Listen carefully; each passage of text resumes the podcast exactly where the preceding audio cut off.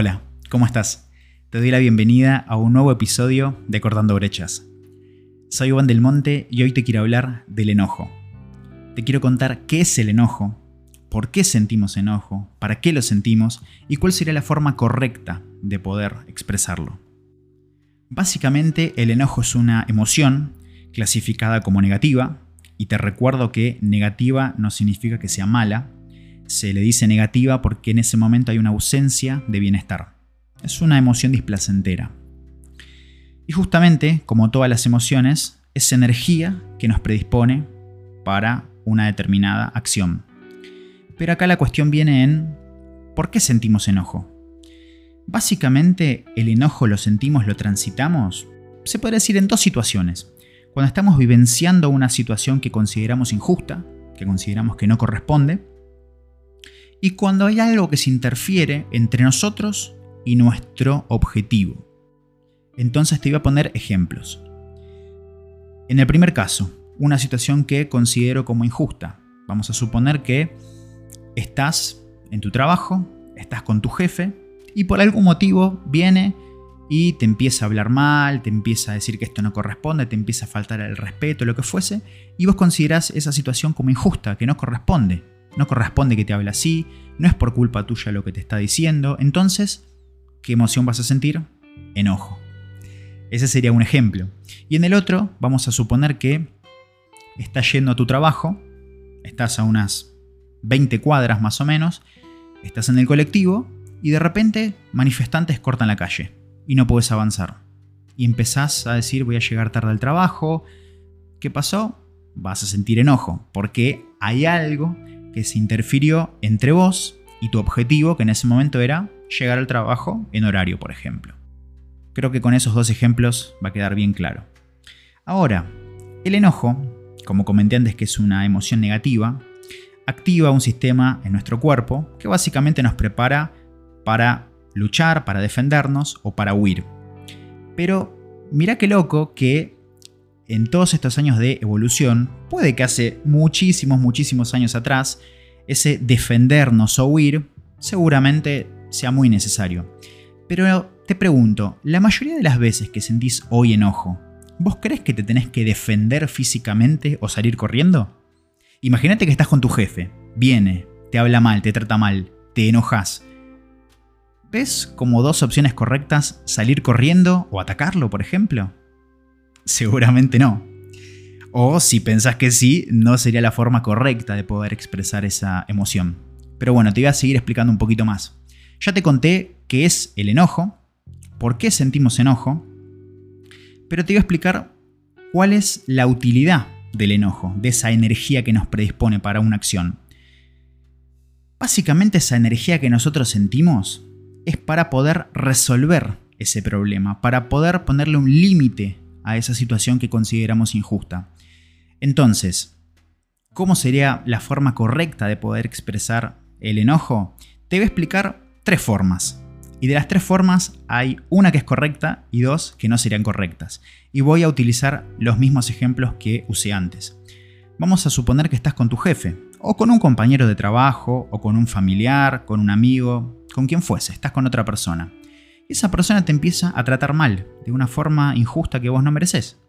Entonces sentís enojo. ¿Cuál sería una forma incorrecta de expresarlo?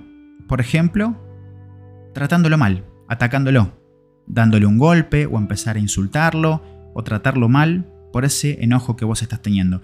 Porque vas a sentir una energía extra, una energía muy fuerte con el enojo. Pero si lo expresás de esa forma, no vas a llegar a una solución y seguramente vas a empeorar esa situación, vas a generar un problema o un problema mayor. Entonces, esa sería una forma incorrecta de expresar el enojo y sería una forma agresiva, invasiva. Ahora, otra forma errónea de expresar el enojo, recién comenté una que es eh, agresiva.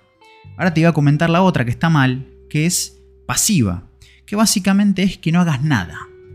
Por ejemplo, estás con esa persona, te está tratando mal y vos te enojás por dentro, te enojas muchísimo, pero no haces nada, no le decís nada, te quedas callado, callada, agachas la cabeza y no pasó nada. Y ese enojo, ese malestar, te lo tragás. eso es muy malo también. Es tan malo como expresarlo de la otra forma. Expresándolo entre paréntesis de esta forma, de esta forma pasiva sin hacer nada, lo único que te va a traer son problemas para la salud. Porque vas a empezar a tragarte todo ese enojo que no te va a traer nada positivo. Esas son las dos formas no correctas, las que no estarían bien. Entonces, ¿cuál sería la correcta? La forma asertiva, que sería básicamente algo asertivo, la forma correcta, algo intermedio, entre lo agresivo, entre lo invasivo y lo pasivo, el punto medio.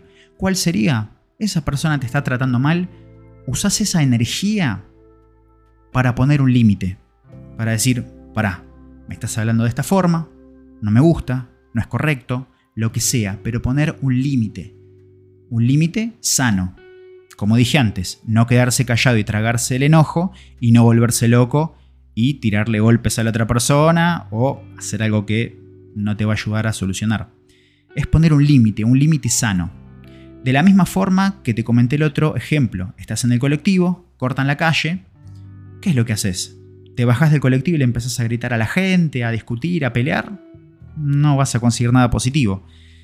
¿Te quedás sentado en el colectivo esperando que en algún momento se libere la calle, pensando por dentro, insultando a las personas que cortaron la calle, enojándote con vos mismo porque saliste muy tarde, por esto, lo otro, ese, ese autodiálogo que no te genera nada positivo, tampoco está bien.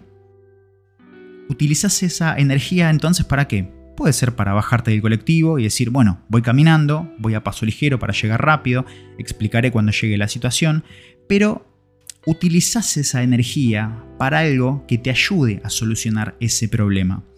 Y acá viene lo más importante, porque si nuestro objetivo es justamente solucionar un problema, utilizar una forma agresiva o pasiva no te va a traer ninguna solución a ese problema. Pero acá lo importante siempre es empezar a hacer lo que digo, una reflexión. Empezar a reflexionar cuál es la creencia que vos estás teniendo y cuál es el autodiálogo que estás teniendo. Porque la emoción de enojo va a venir a vos justamente en base a tus creencias y en base al autodiálogo. Y te lo voy a poner de vuelta con un ejemplo. Si yo tengo una creencia de que si estoy pagando por algo en, algún lugar, nadie me puede tratar mal porque estoy pagando. Y un día vas a un restaurante, vino un mozo y no te trató de la forma que vos querías y te enojas te estás enojando básicamente por la creencia que vos estás teniendo, de que nadie te puede tratar mal. Y estás dejando de lado que tal vez esa persona tuvo un mal día, tuvo algún problema, lo que fuese. Estás dejando que eso interfiere en tu vida y tal vez te genere una complicación que tal vez estás con tu pareja y empiezas a pasar un mal momento, no lo disfrutás. Esa situación, ese enojo te termina ganando y terminas perdiendo. No terminas sacando nada positivo. Ahora un ejemplo de cómo interfiere el autodiálogo. Si vos tenés un autodiálogo positivo, por ejemplo, estás en la cola del supermercado y por algún motivo la persona se olvidó de agarrar algún producto o lo que fuese y te quedas esperando y esperando y esperando, según el autodiálogo que vos tengas, vas a sentir enojo o no. Imagínate que atrás tuyo hay otra persona que tiene un autodiálogo diferente al tuyo. Vos estás pensando, uy, porque tengo que hacer tal cosa, porque tengo que llegar a hacer esto, porque yo quería ir a mi casa y ver Netflix, quería ver una película, quería hacer esto, quería hacer aquello, empezás a tener un autodiálogo tendiendo a la negatividad, vas a sentir enojo, porque vas a ver todo como un obstáculo. Entonces va a ser problemático todo eso. Y tal vez la persona que está detrás tuyo dice, bueno, tal vez tarde 10 minutos más, no hay problema, sucede, tal vez se olvidó algo, tal vez lo que fuese, según el autodiálogo, según esa voz que tengas en tu cabeza en ese momento, es lo que vos vas a transitar, es la emoción que vos vas a sentir en ese momento. Por eso, como siempre digo, es muy importante reflexionar y empezar a frenar un poco, salir del piloto automático y ver qué creencias estás teniendo y qué autodiálogo estás teniendo. Porque si mantenés esas creencias que te generan enojo, si mantenés ese autodiálogo negativo que te genera enojo, nunca vas a poder salir de ese enojo de todos los días. Es muy importante que puedas reflexionar sobre esto, poner el freno de mano y empezar a pensar sobre estas situaciones.